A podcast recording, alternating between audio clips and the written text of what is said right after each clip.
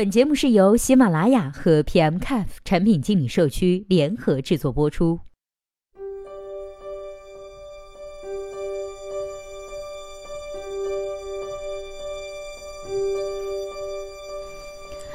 Hello，大家好，欢迎收听本期的节目。今天呢，要和大家来分享的文章题目叫做《两种产品方案均合理时如何进行选择呢？》今天这篇文章的作者呢是来自博文。那接下来的时间，我们一起来听一下他是怎么说的吧。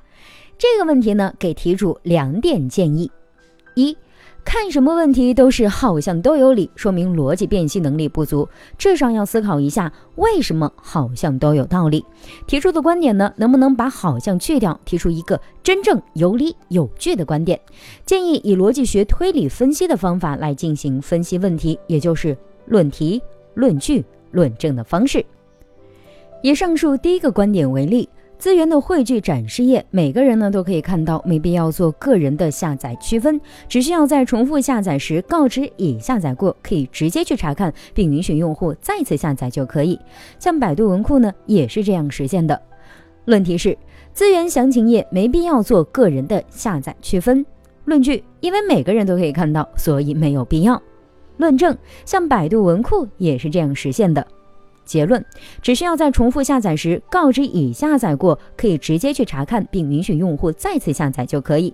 以上例子的逻辑问题是：一、论据支持不了论点，因为每个人都可以看到，就能推断出没必要做个人区分吗？这二者没有决定性的逻辑关系。二、论证不充分。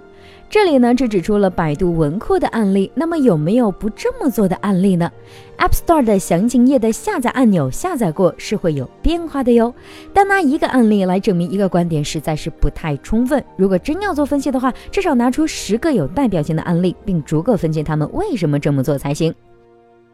三，论题与结论缺乏逻辑。即便论题资源详情页没必要做个人的下载区分被充分证明，也不能直接得出只需要在重复下载时告知已下载过，可以直接去查看，并允许用户再次下载就可以了这个结论。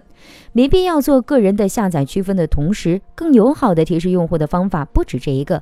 那为什么选择这个方案没有经过论证？所以，以上观点的陈述呢，更像是为了让人认可到最后的结论而拼凑出来的，根本没有做认知的思考、分析、举证。提出观点的人，至少在逻辑上能够说服自己，再拿出来讨论。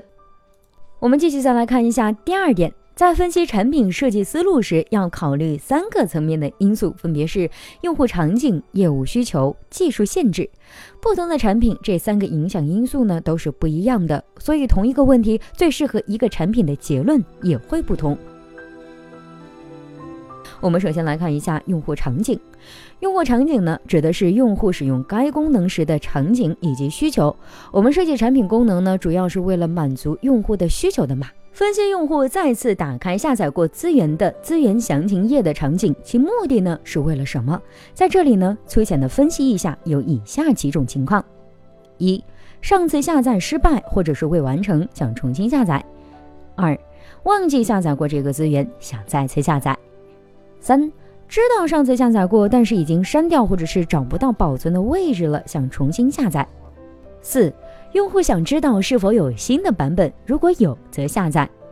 五、通过其他途径进入该页面，没有下载的打算。对于题主的产品形态不了解，暂时想到的呢就是这些。那么，能不能首先逐条分析一下几种场景发生的概率，然后再分析各种解决方式在这些场景中应用的有效性，从而得出最好的方案呢？继续再来看一下业务需求。业务需求呢，指的是从公司的层面、业务层面对功能设计的影响。在这个问题中，可能的业务需求有：一、考虑到对下载服务器宽带的压力，尽量避免用户重复下载；二、如果有版本的更新，尽可能的让用户下载新版本。业务需求压力下，需求权衡用户体验和业务需求的满足度，找到最佳的方案。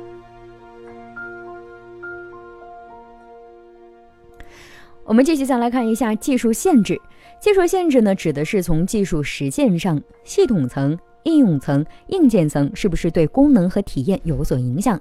就比如 App Store 的详情页的设计，由于 iOS 呢是封闭系统，APP 下载安装状态呢系统可控，所以在功能设计时就有两个状态：未下载和已下载。已下载又分成了无更新和有更新两个状态。根据这几个状态，详情页的按钮呢会有所变化。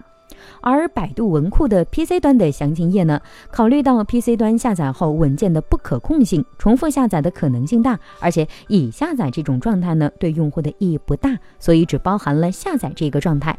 所以，不同的用户场景、业务需求、技术限制的影响下，同一功能的设计思路也是不同的。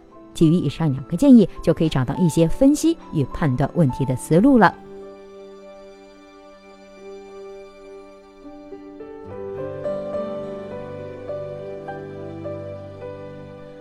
好了，以上就是本期节目的全部内容。希望本期节目能够对您有所帮助。如果对待这个问题啊，您还有自己独特的见解，或者是想发表的意见，欢迎登录 PMCAF 产品经理社区，我们期待您的精彩回答。那我们下期再见啦，拜拜。